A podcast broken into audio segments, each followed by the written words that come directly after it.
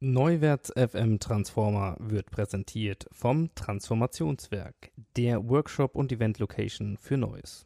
Informationen zu Räumen, Menschen und Methoden auf transformationswerk.de. Welcome to the playground. You think you've seen it all?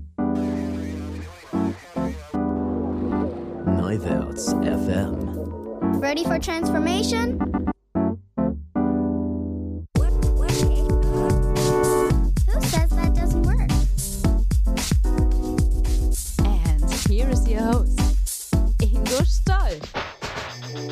Hallo und herzlich willkommen zu einer neuen Ausgabe des Neuwärts FM Transformer Podcasts. Es ist die erste 2017 und deswegen wünsche ich euch allen noch ein gutes, glückliches und erfolgreiches neues Jahr. Und in Episode 35 geht es heute um die Psychologie der Überzeugung und ihre wirksamen Prinzipien beim Verändern. Ja, unser Gast dazu ist Profiler Marc Torben Hofmann und passt gut auf, dann könnt ihr die Dinge vielleicht für eure guten Vorsätze auch gleich nutzen. Also, ab ins Geschehen.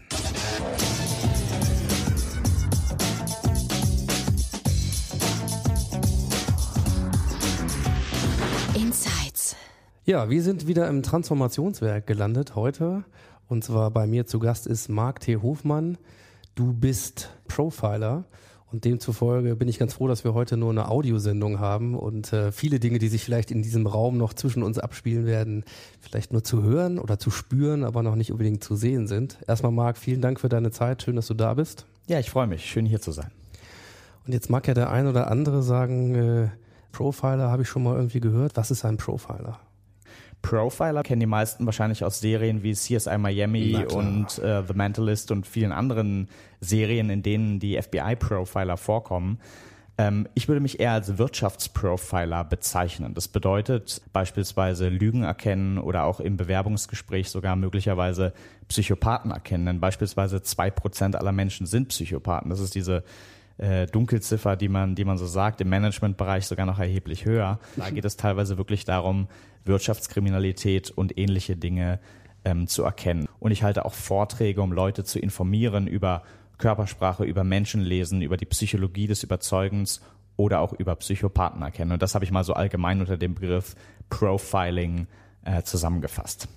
Wer, äh, wer nutzt da deine Dienste ähm, als, als Wirtschaftsprofiler? Also wer kommt da auf dich zu?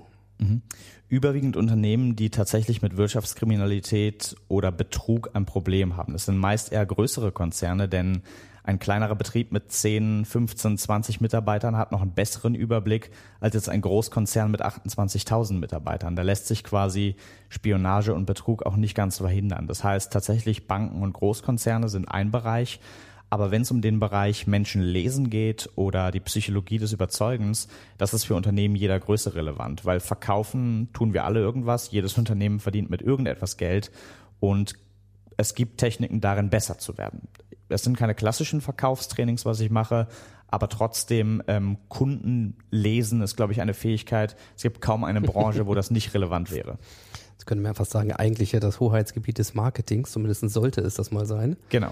Aber okay, also das heißt, du hast auf der einen Seite quasi mit Gefahrenabwehr zu tun und zum anderen ist es auch die positive Nutzung dieser, die, du nennst das Psychologie des Überzeugens, das finde Genau. ich, äh, finde ich halt schön. Ja, vielleicht bevor wir eher so gedanklich in diesen oh ja, Psychopathen und Lügenthema unterwegs sind, ich, ich würde erstmal gerne wissen, also zum einen für die, die dich nicht kennen. Marc, wie alt bist du? Ich bin 25 Jahre jung, kann man sagen, ja. So, 25 Jahre jung und du, ja, du beschäftigst dich mit, mit Menschenlesen, mit, äh, mit der Psychologie des Überzeugens, auch in durchaus ja äh, sehr essentiellen Themen und da geht's auch um viel Geld. Frage, die, die für mich spontan so dabei aufkommt, ist, wie kommt ein so junger Mensch wie du zu solchen Fähigkeiten und überhaupt auch zu dem Wunsch, so etwas machen zu wollen? Früh anfangen war eine Sache. Und relativ früh, zumindest seit ich lesen kann, habe ich mich auch für Themen interessiert, die im weitesten Sinne mit Psychologie zu tun haben. Allerdings nicht die klinische, therapeutische Psychologie, sondern mich hat schon immer Menschen durchschauen interessiert und auch Menschen überzeugen. Und ich habe mir bereits mit 12, 13 habe ich alles in mich aufgesogen, was ich finden konnte. Bücher über, über Körpersprache, aber auch das CIA-Handbuch über Verhörtaktiken, äh, über Wikileaks kann man da ganz gut rankommen. Das heißt, ich habe angefangen, alles in mich aufzusaugen, was mit dem Thema zu tun hat. Und 2016, also letztes Jahr, war ein Wendepunkt, weil da bin ich mit einigen Personen aus dem FBI und Nachrichtendienstumfeld in Kontakt getreten und ich hatte den Wunsch, ähm, in Amerika Profiling-Trainings auch zu absolvieren, also mhm. bei den US-Ermittlungsbehörden. Und äh, kann man das einfach so machen? Kann man ja, sagen, ich, ich würde das gerne machen? Natürlich nicht. Ähm, wenn man wenn man nicht beim FBI oder bei der CIA arbeitet und wenn man nicht Amerikaner ist, dann gibt es überhaupt keine Chance, da reinzukommen. Aber zu dem Zeitpunkt, wo ich mit denen gesprochen habe, wusste ich auch schon ein bisschen was über die Psychologie des Überzeugens. Dann war der Gedanke, warum kann ich eigentlich meine eigenen Techniken nicht mal äh, bei denen probieren. Nur weil sie Special Agents sind, heißt das ja nicht, dass sie keine Menschen sind, die nicht auch nach bestimmten Prinzipien ticken. Es gab unzählige Telefonate, unzählige E-Mails und es ging hin und her und ich habe mit unzähligen verschiedenen Leuten gesprochen. Aber irgendwann kam dann die Bestätigung im September 2016 war das und dann kurze Zeit später bin ich auch losgeflogen und war dann in Washington DC und in Texas und hatte da tatsächlich die Chance mit einigen äh, Special Agents und anderen aus dem Law Enforcement Bereich in Amerika zu sprechen und diverse Sachen zu lernen. Und das war eine besondere Erfahrung, eine einmalige Erfahrung. Und da habe ich Dinge gelernt und bin daran auch nochmal sehr gewachsen, was einfach ein sehr großes Privileg war.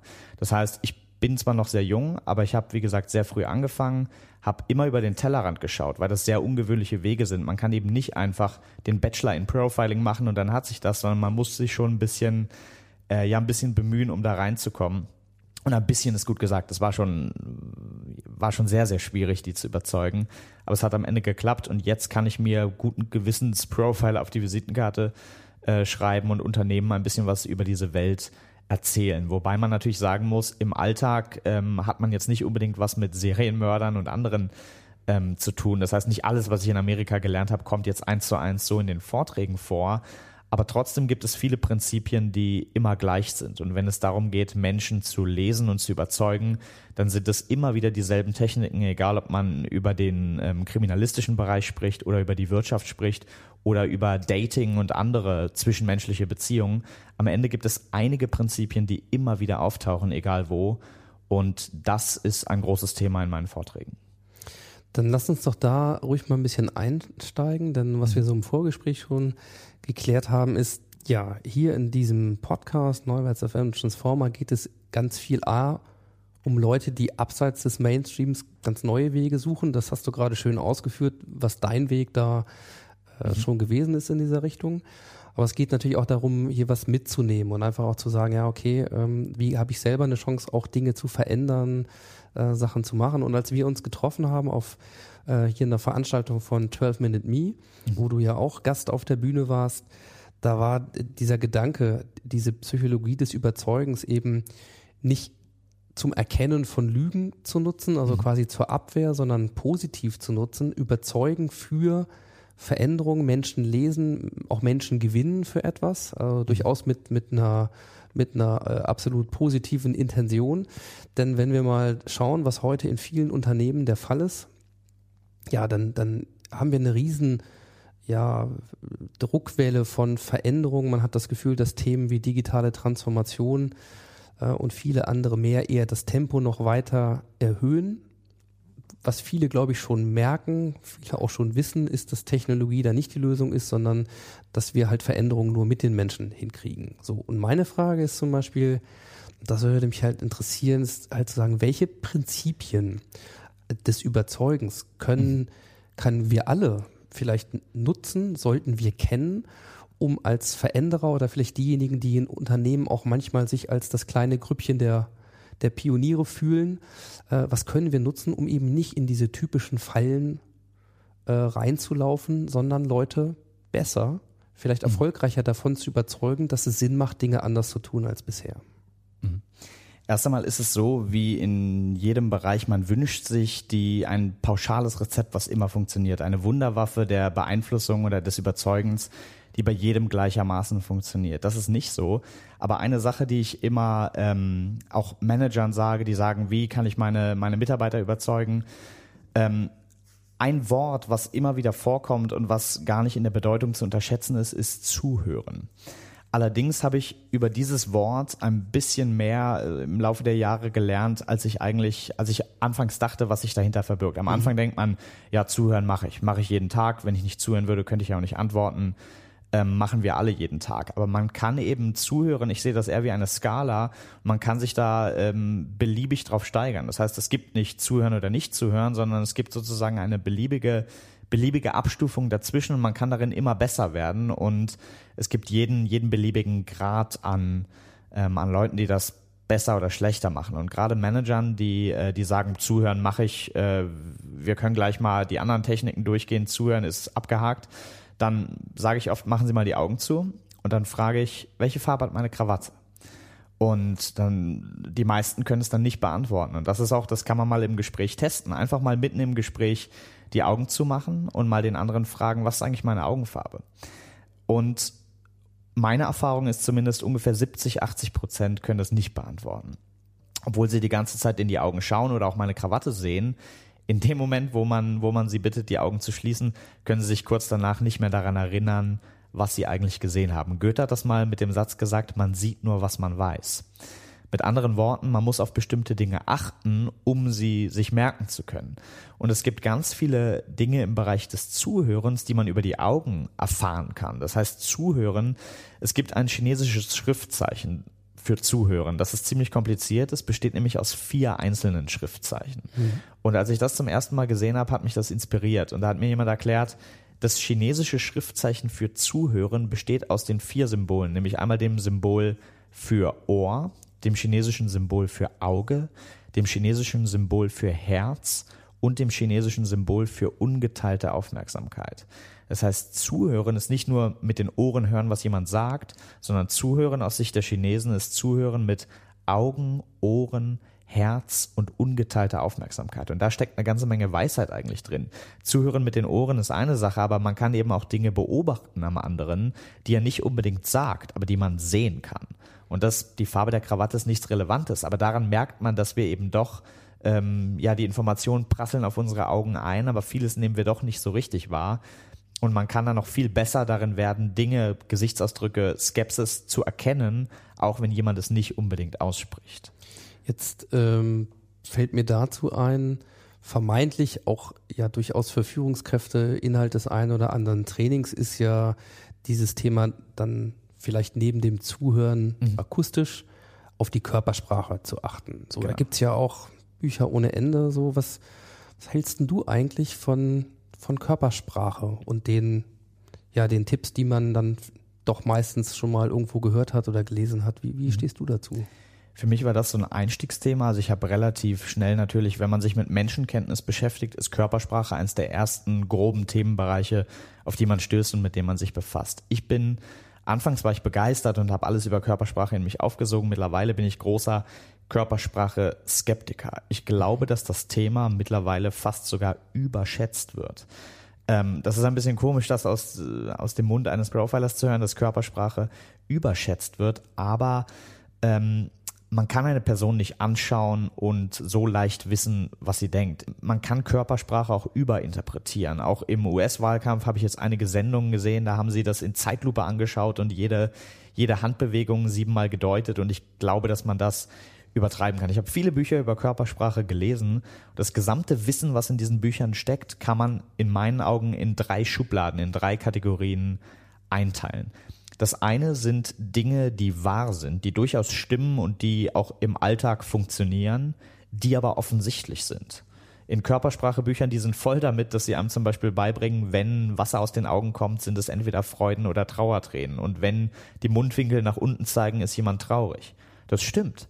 Aber es ist auch offensichtlich. Jemand, der ein bisschen Menschenkenntnis hat, ähm, der muss darüber kein Buch lesen, sondern das sind einfach Dinge, die, die man weiß wir alle sind ziemlich gut darin. Allein als äh, ein Baby lernt sehr schnell Gesichtsausdrücke zu lesen und wir können Freude erkennen, wir können Wut erkennen, wir können auch durchaus Ekel und Hass unterscheiden. Und das sind Dinge, die für jemanden, der, sagen wir mal, normale Social Skills hat, sind diese Dinge offensichtlich und darüber muss man kein Buch lesen. Das heißt, Kategorie 1 von Körpersprache Wissen war aber offensichtlich. Kategorie 2 sind Dinge, die nicht offensichtlich sind und die sehr interessant klingen, die aber leider in der Praxis nicht funktionieren, die einfach nicht wahr sind. Und Zum Beispiel?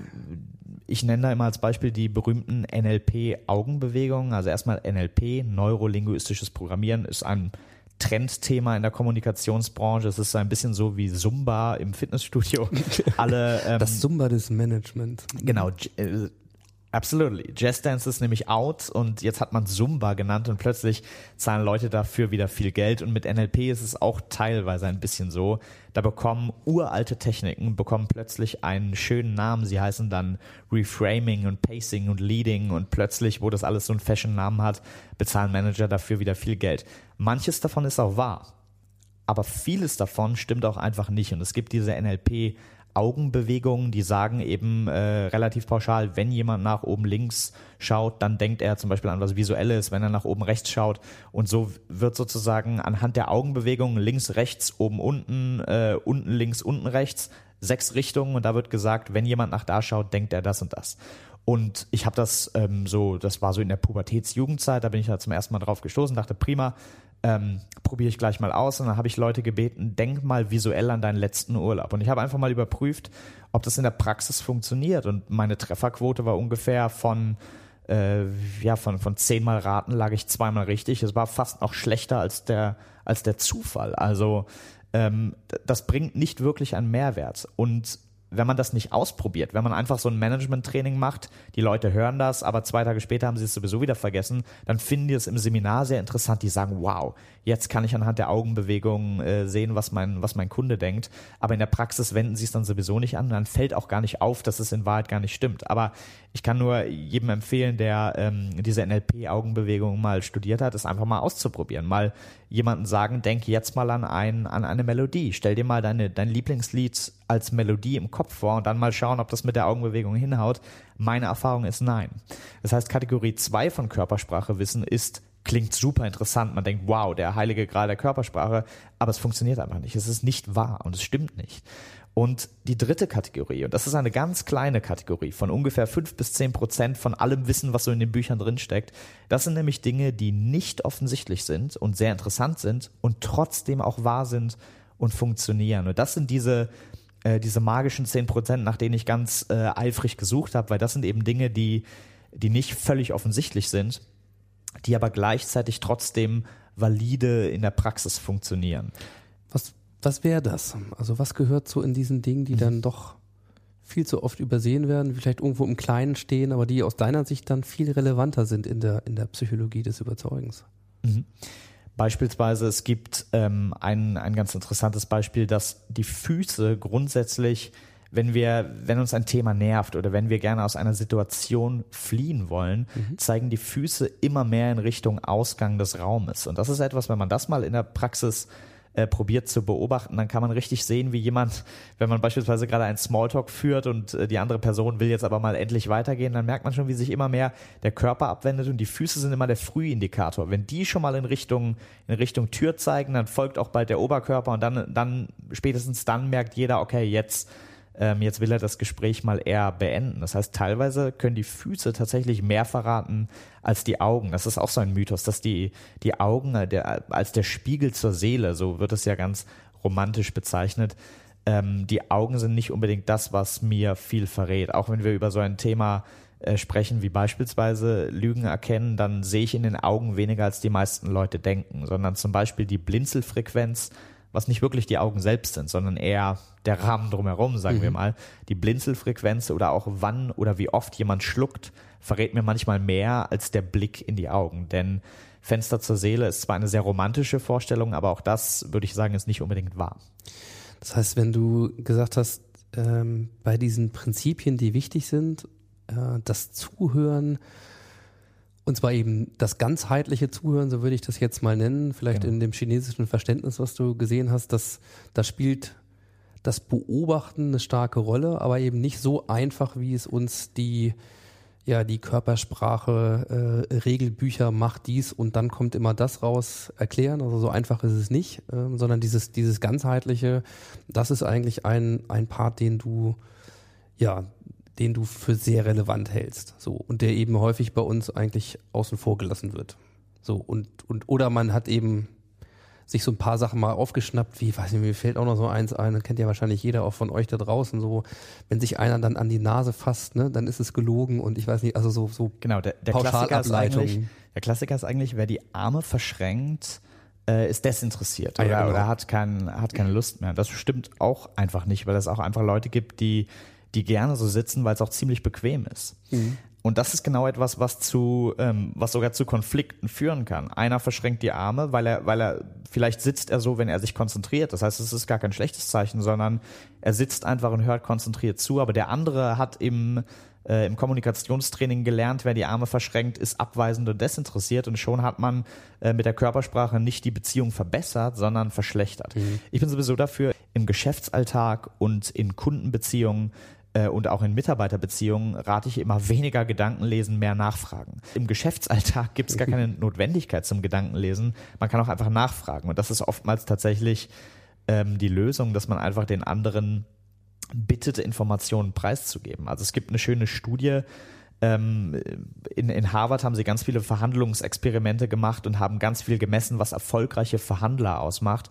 Da hat man festgestellt, die besten Verhandler der Welt verbringen mehr als 70 Prozent der Zeit damit, Fragen zu stellen und zu paraphrasieren. Paraphrasieren bedeutet, das, was das Gegenüber gesagt hat, nochmal in eigenen Worten zusammenfassen und damit sicherstellen, ob man das so richtig verstanden hat. Das heißt, 70 Prozent der Zeit verbringen sie mit Fragen und Paraphrasieren, nicht mit Gedankenlesen, sondern sie fragen einfach nach. Und wenn jemand die Stirn runzelt, dann interpretieren sie nicht, er ist jetzt ähm, abgeneigt oder skeptisch, sondern sie, sie sagen, ähm, ich habe gesehen, dass du gerade die Stirn gerunzelt hast. Auf mich wirkte das so, als wärst du ein bisschen abweisend. Stimmt das oder habe ich dich da falsch verstanden? Das ist dieses typische Dia-Muster, nennt man das. Du-Botschaft, Ich-Botschaft, Appell. Du-Botschaft bedeutet, ich sage dir, was ich gerade an dir beobachtet habe. Ich-Botschaft bedeutet, ich sage dir, wie ich das aufgefasst oder interpretiert habe. Und der Appell ist dann die Frage, habe ich das so richtig verstanden oder nicht?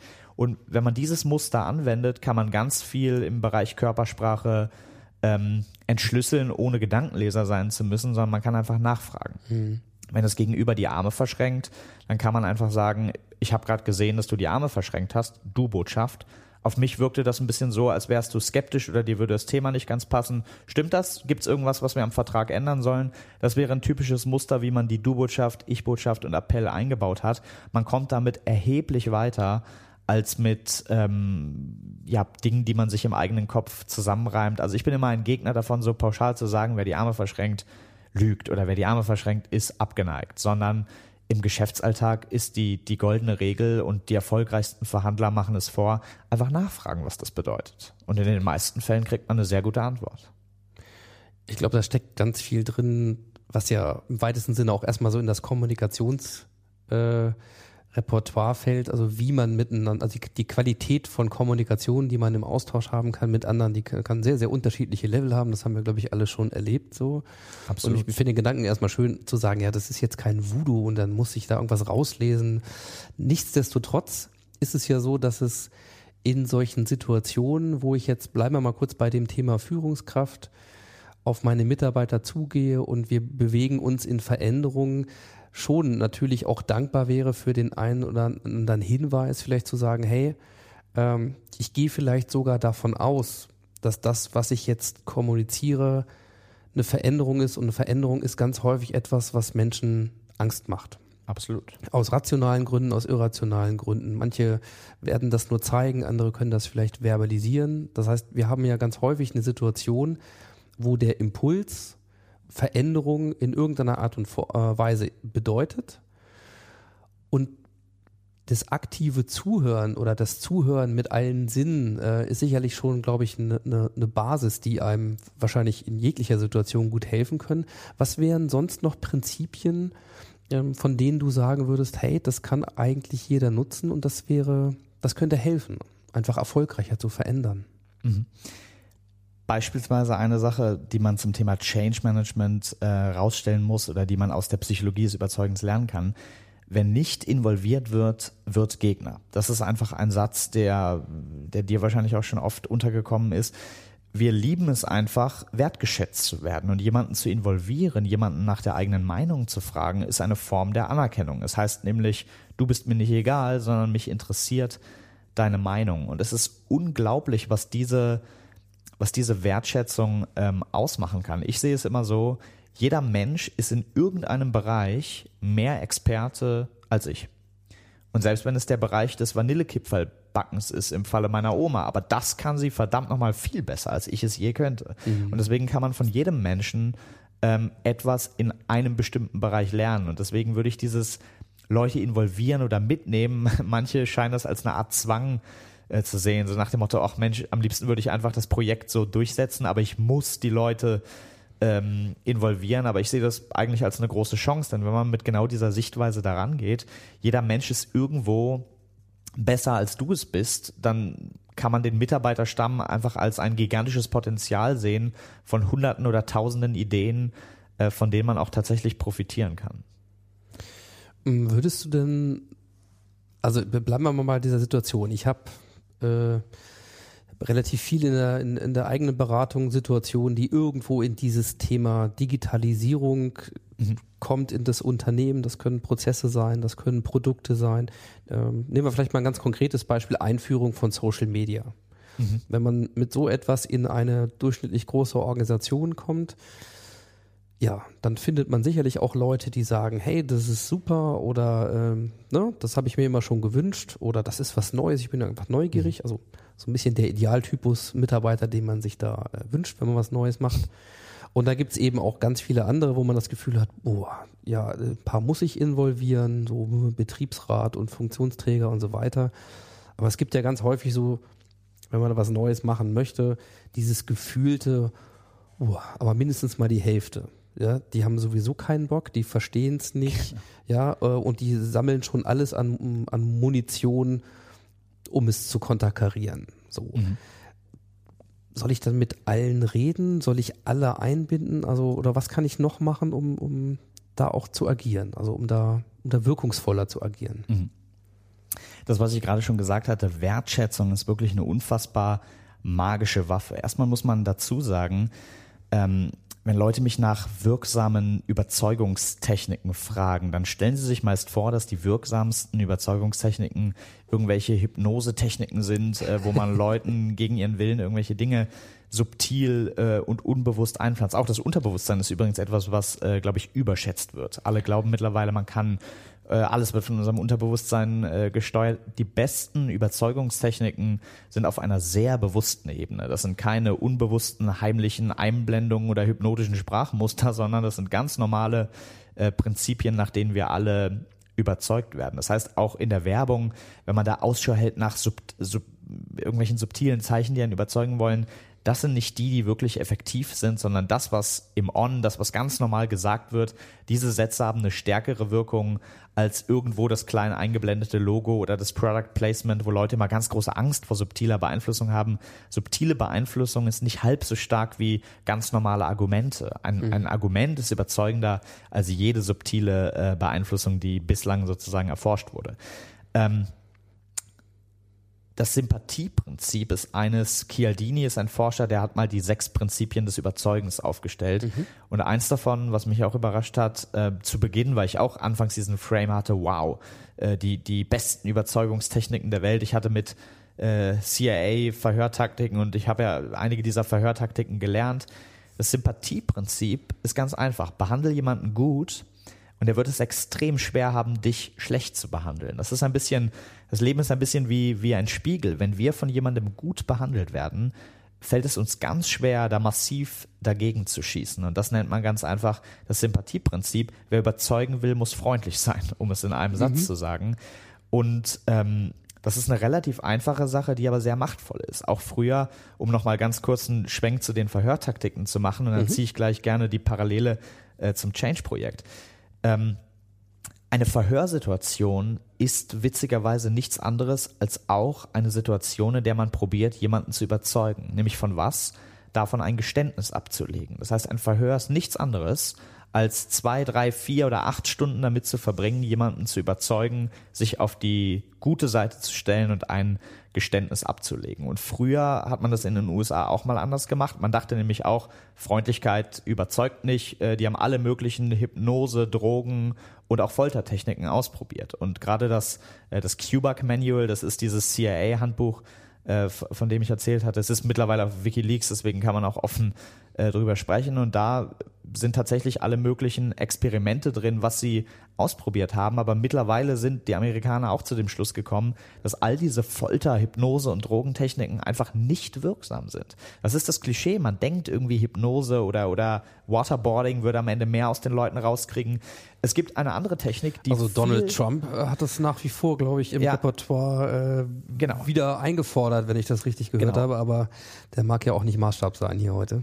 Genau, er will es wieder zurückbringen, aber unabhängig davon, dass es äh, natürlich gegen die Menschenrechte verstößt, ist es nicht effektiver. Es ist einfach ein Klischee, dass diese, dass diese harten Techniken effektiver sind. Ich kann dir eine Technik verraten, die viel effektiver ist, als jegliche Hypnose und jegliches Waterboarding es jemals sein könnte. Bitte. Du gehst freundlich rein in den äh, Raum der Verhörtaktiken, du äh, bietest ihm Zigaretten an, bietest ihm Kaffee an und sprichst freundlich und wertschätzend mit ihm. Und das ist etwas, was nicht ganz einfach ist, denn wenn man mit Terroristen oder sogar Pädophilen, wenn man mit dem im Verhörraum sitzt, da Empathie zu zeigen und jemandem erstmal eine Zigarette anzubieten und ähm, jemandem Wertschätzung, echte Wertschätzung entgegenzubringen, das ist relativ schwierig. Aber als Profiler geht es eben auch teilweise darum, sich in Menschen hineinversetzen zu können, in die man sich als normaler Mensch eigentlich nicht hineinversetzen möchte.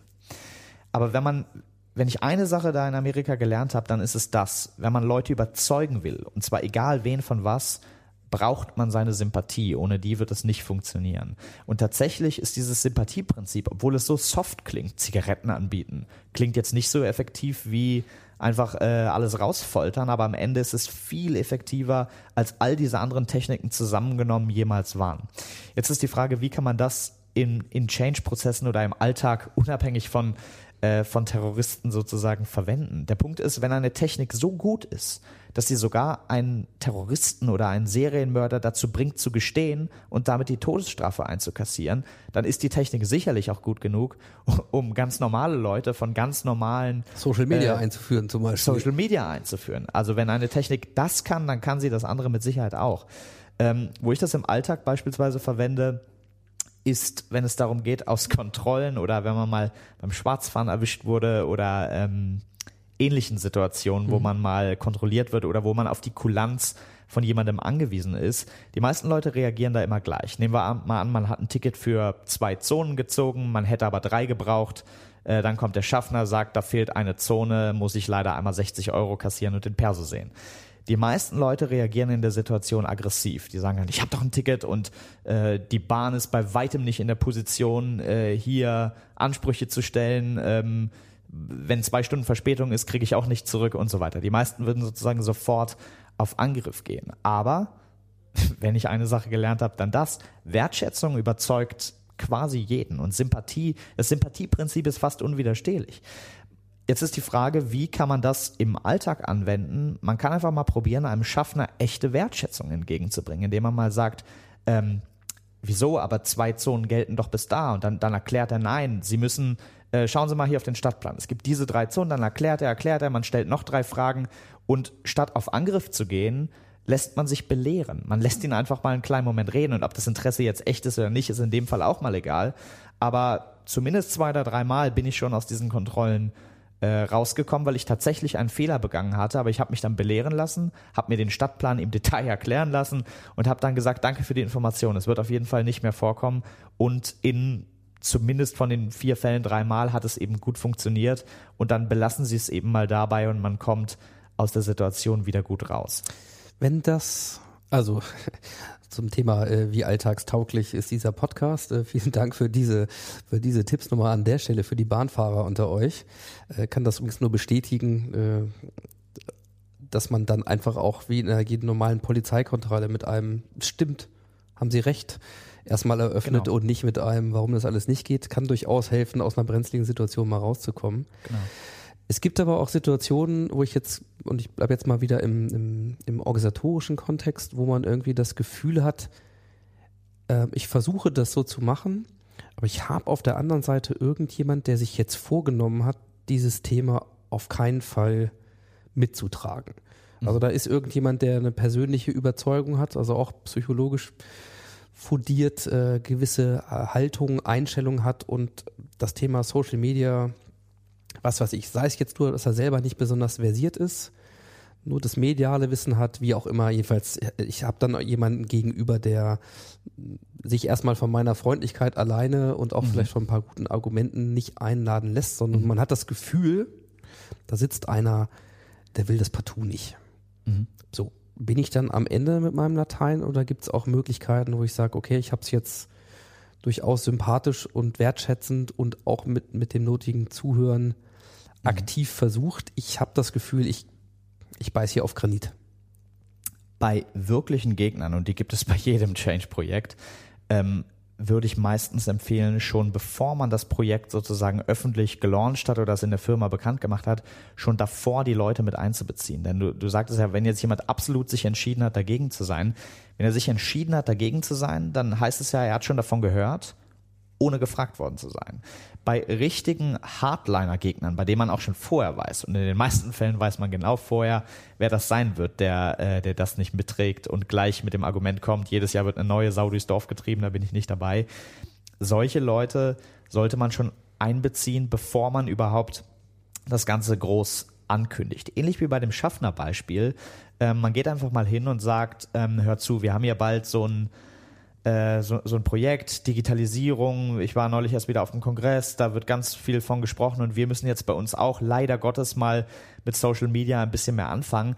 Ich weiß, dass du ähm, prinzipiell Skeptiker bist, aber ich, ich schätze auch sehr deine Meinung, denn du bist einer der kritischsten Köpfe bei uns im Unternehmen und ich würde mich ganz gerne morgen um zwölf mal mit dir zusammensetzen und mal äh, dir mal meine Gedanken mitteilen, was ich zum Thema Social Media mir gedacht habe und ähm, ich würde mich sehr freuen, wenn du da mal deinen Input zu gibst, damit wir, bevor wir das Projekt launchen, auch schon mal deine, deine Expertise mit reingeholt haben. Wärst du bereit, uns da zu helfen? Und da würde kaum jemand Nein sagen, denn auch wenn wir prinzipiell gegen ein Projekt sind, wenn uns jemand sagt, ich bin wirklich und ehrlich an deiner Meinung interessiert und du bist einer der kritischsten, aber auch de deine Impulse sind sehr gut und wertvoll und wir wollen dich gerne mit einbeziehen, bevor wir damit anfangen. Da fühlt sich selbst der kritischste Gegner zumindest geschmeichelt, dass seine Expertise gefragt ist.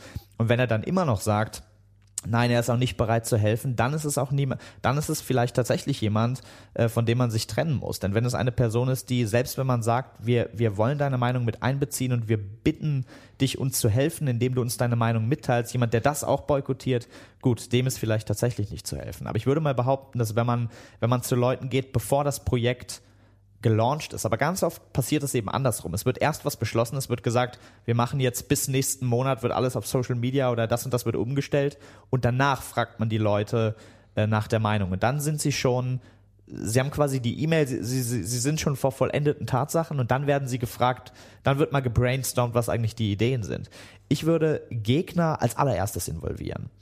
Und da gibt es auch ein anderes ähm, Prinzip der, der, des Überzeugens und das ist einmal das Commitment-Prinzip oder anders auf, auf Deutsch heißt es, glaube ich, Konsistenzprinzip.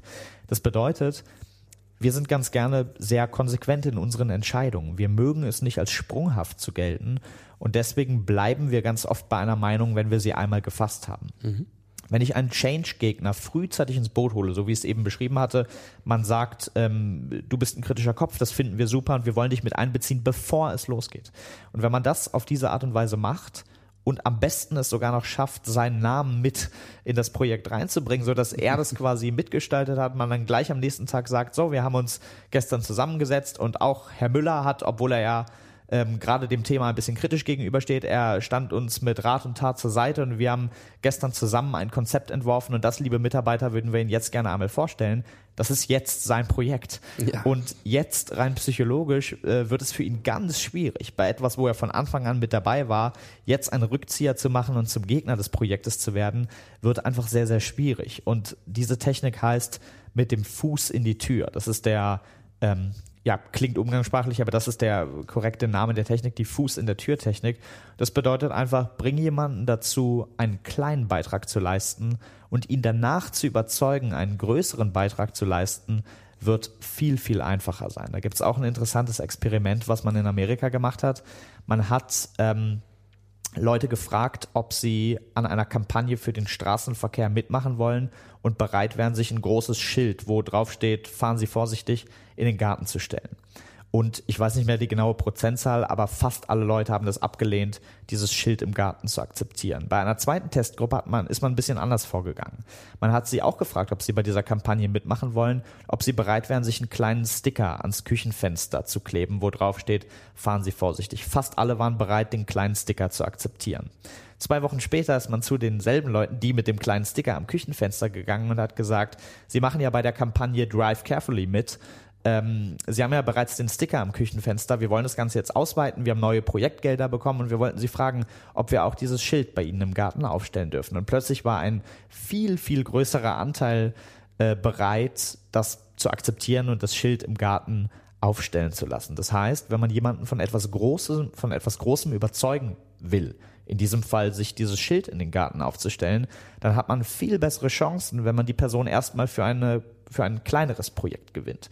Und das ist auf Change oder auch auf gerade auf Change Gegner sehr schön übertragbar, wenn man jemanden davon überzeugen kann, einen kleinen Beitrag für ein Projekt zu leisten oder ja, im, im Beispiel war es jetzt der Sticker, irgendeine Kleinigkeit zu machen, die, ähm, die dem Projekt hilft, dann ist es danach ein, zwei Wochen später viel leichter, ihn auch von was Größerem zu überzeugen. Prinzipiell, wenn man Leute von was Großem im Leben äh, überzeugen will, ist es immer eine sehr gute Idee, erstmal klein weiterzumachen. Das bedeutet auch, einem Kunden, den man bereits hat, etwas zu verkaufen, ist meist leichter, als einen neuen Kunden mhm. zu gewinnen.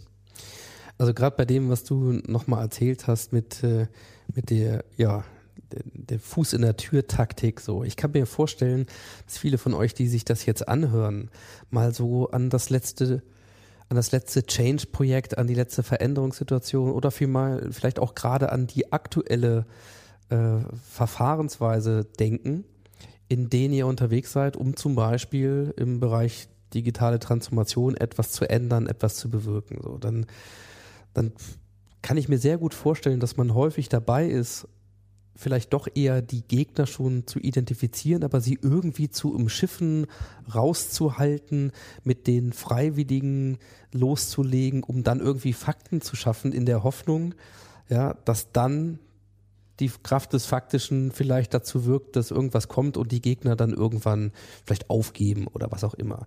Ja. Ich kenne sehr wenig Projekte, die ganz gezielt versuchen, als allererstes ähm, die Gegner zu involvieren. So, und ich, also deckt sich das so ein bisschen mit deinen, mit deinen Beobachtungen in der Praxis? Oder was würdest du sagen von den Dingen, die wir jetzt so gehört haben? So was, was ist der häufigste Fehler oder was wäre wirklich dein, dein, dein Tipp Number One, um jetzt mal im Amerikanischen zu bleiben? Also der, der Winner-Tipp. Ist es, ist es das Involvieren der Gegner oder was, was würdest du sagen? Das Involvieren der Gegner ist, glaube ich, eine der wichtigsten Dinge. Denn diejenige, die für, diejenigen, die für den Change sind, die hat man sowieso. Da muss man gar nicht groß die Psychologie des Überzeugens anwenden. Das sind Leute, die sowieso dabei sind.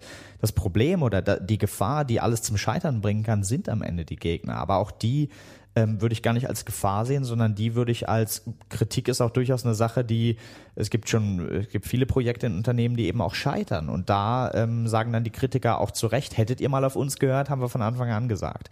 Was nicht heißt, dass man jeden Change verhindern soll, aber es ist vielleicht auch wertvoll, sich die Gegenseite zumindest mal anzuhören. Und Gegner zuerst zu involvieren und danach ähm, mit den Leuten zu arbeiten, die sowieso dabei sind oder die viel leichter zu überzeugen sind, ist auf jeden Fall eine bessere Reihenfolge, als es andersrum zu machen.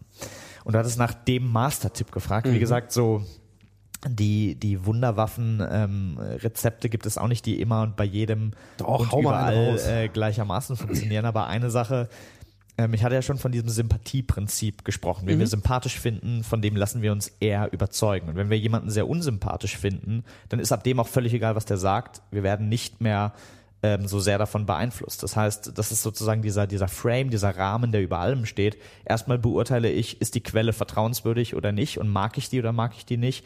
Und danach hat das, was er sagt, möglicherweise eine Wirkung oder auch nicht. Das heißt, das steht so ein bisschen über allem. Aber es gibt natürlich auch verschiedene Tipps und Tricks, wie man äh, Sympathie erzeugen kann. Das ist nämlich auch mittlerweile ganz gut erforscht. Die Frage ist, was, was muss ich denn machen, um, äh, um sympathischer zu wirken? Die gelbe Krawatte tragen. Und mit den Smileys drauf, genau. Genau.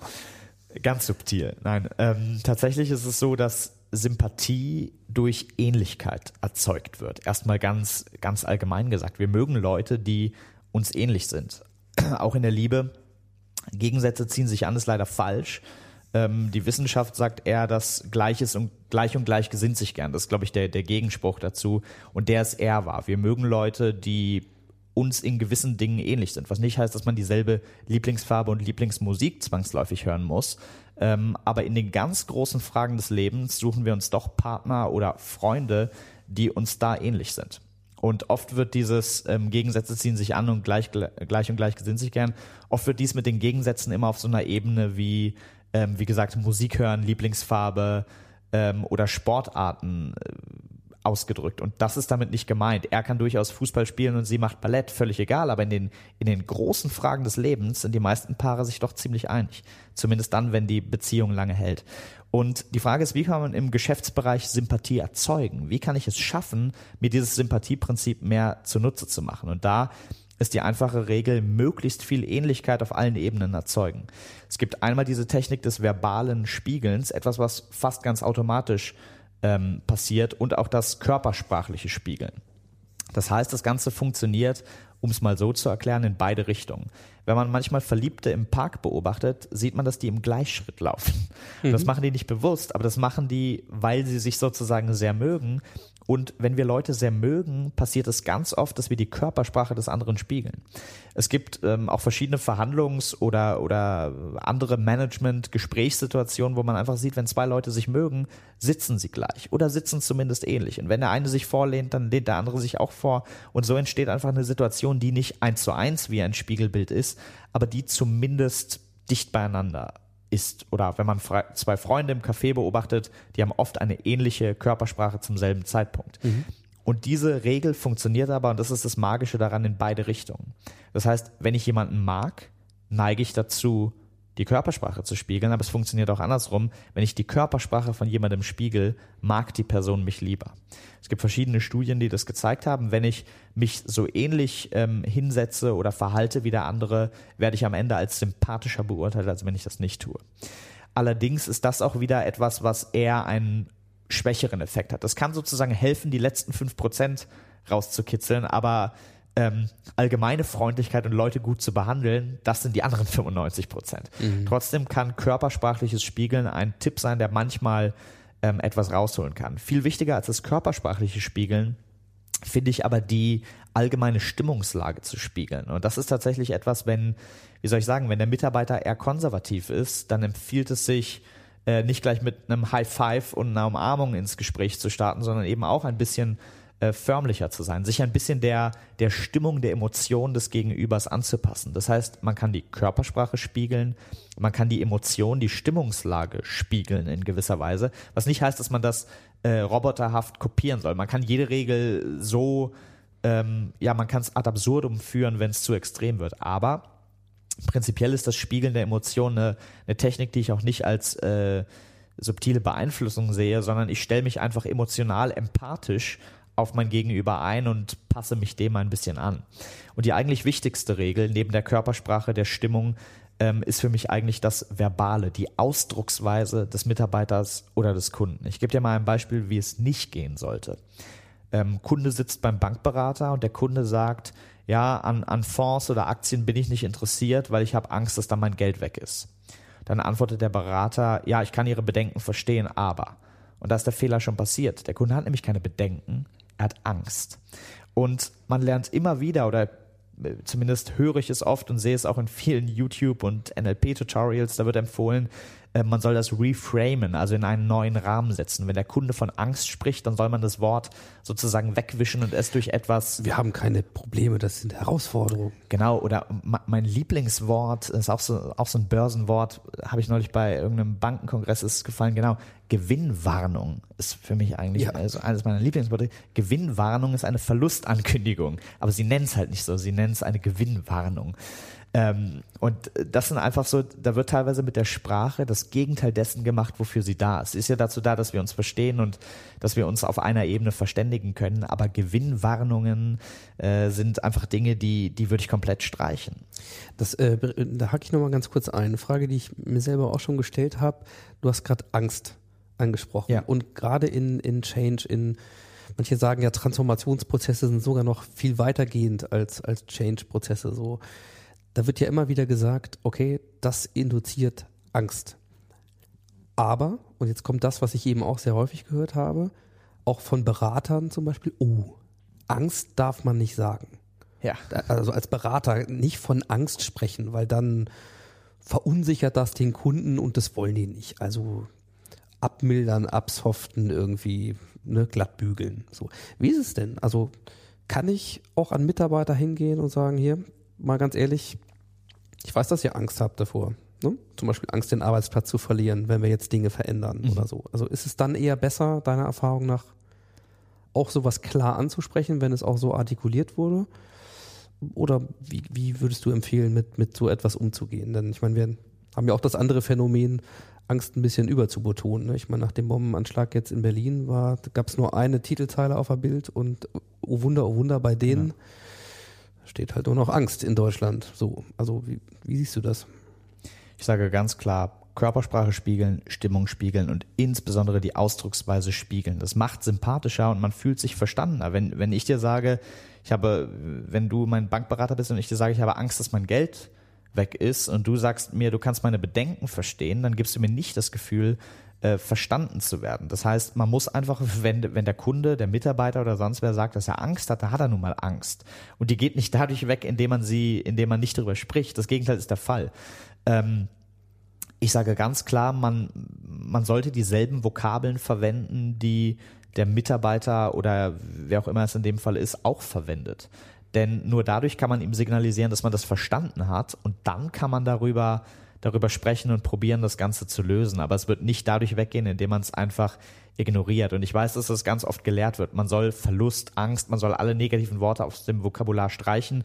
Und wenn der Kunde sowas in der Richtung sagt, dann soll man das sofort in einen neuen Kontext setzen. Und ähm, in meinen Augen funktioniert das nicht. Denn wenn jemand Angst vor Aktien hat, hat er Angst vor Aktien. Dann kann man ihm äh, Argumente liefern, warum es vielleicht nicht so ist. Aber es bringt nichts, einfach nicht über die Angst zu sprechen. Apropos Angst, äh, ich befürchte, wir gucken äh, so langsam auf das Ende unserer, unseres kleinen Talks, denn äh, es ist ein hoch, hoch spannendes Thema mit ganz viel Praxisbezug, ganz nah am Menschen. Ich finde das wunderbar äh, und so schnell geht, geht eine Radiostunde hier ins Land. Äh, ich möchte eine Frage, äh, Marc, möchte ich dir zum Abschluss nochmal stellen. Und zwar, vieles von dem, was du gesagt hast, das empfinde ich nach ja, nach Reaktion, nach Wertschätzung, auch nach dem Involvieren von Leuten. Das sind Dinge, die Zeit brauchen. Hast du das Gefühl, dass wir noch genügend Zeit haben, um bei diesem Veränderungstempo, was wir erleben, bei diesen, ja, vielleicht auch Phänomenen wie exponentiellem Wandel, also wie schnell reden wir jetzt über autonomes Fahren und vor zwölf Monaten war das noch ein völlig unvorstellbares Thema. So, also in diesen Geschwindigkeiten, in denen sich auch politische Landschaften verändern. Also hast du das Gefühl, wir haben noch die Zeit, ähm, Veränderungen auch so zu adressieren, wie es notwendig wäre, unserer Psychologie entsprechend, um zu überzeugen? Ich sage mal so, man muss ja auch immer nur so schnell sein wie die Konkurrenz auch. Und ich glaube, dass tatsächlich irgendwann der Mensch oder die Psychologie der bremsende Faktor sein wird, weil man irgendwann einfach sagt, ähm, ja, mittlerweile ist ja schon die Zeit, die man sich zum Beantworten einer E-Mail erlauben kann, wird ja immer kürzer.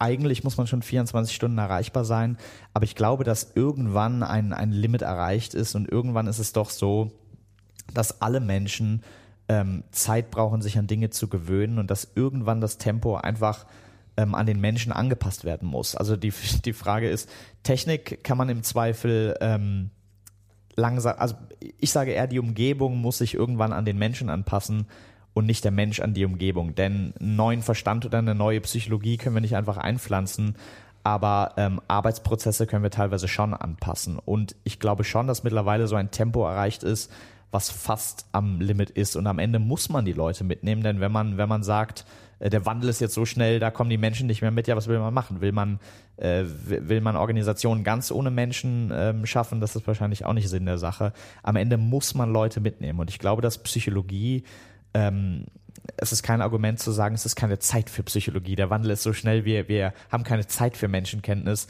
Das wäre sehr traurig so und ich glaube, das Gegenteil ist der Fall. Je schneller sich Technologie wandelt, desto wichtiger wird es, Leute zu überzeugen und mitzunehmen. Und dafür muss Zeit sein. Also für diese Worte und auch für deine ganzen Gedanken hier äh, heute in der Sendung danke ich dir erstmal ganz herzlich. Sehr gerne. Äh, das Lustige wird, wir werden bald ein Interview führen hier mit Dr. Patrick Kramer. Ähm, da geht es um das ganze Thema Biohacking und Cyborgs. Mit dem werde ich vielleicht mal anknüpfen können an die Frage, äh, wenn unsere Psyche nicht mehr schnell genug ist, kann man sie nicht upgraden und technisch pimpen. Genau. Äh, aber das ist vielleicht dann ein anderes Thema in einer anderen Sendung. Man sieht nur, wie viel von dem zusammenhängt und wo wir versuchen, Dinge zu optimieren bei unserer Psyche und bei vielen ja, da hat es ein paar zehntausend Jahre gedauert, bis sich das so entwickelt hat, äh, aus gutem Grund.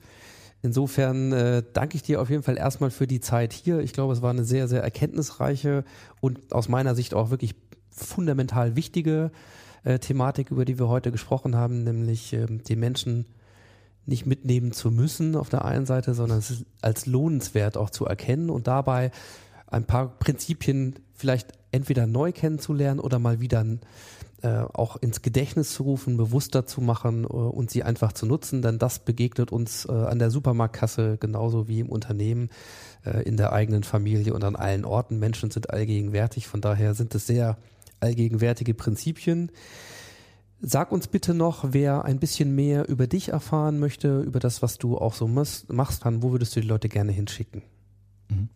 Also einmal meine Website ist marktorbenhofmann.de und da kann man natürlich auch Vorträge äh, buchen.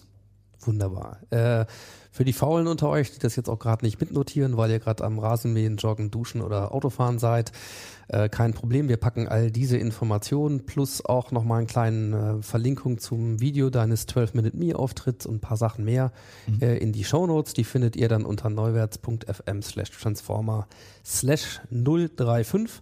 Damit endet äh, die Folge 35 an dieser Stelle. Und äh, Marc, dir alles Gute auf der weiteren Reise. Wir werden das verfolgen ähm, und ich hoffe, dass wir noch oft Gelegenheit haben, zu diesen fundamentalen Dingen auch wieder mit Bewusstsein zurückzukehren. In diesem Sinne haben wir nicht, bestimmt nicht das letzte Mal gesprochen. Vielen Dank. Danke für das Gespräch.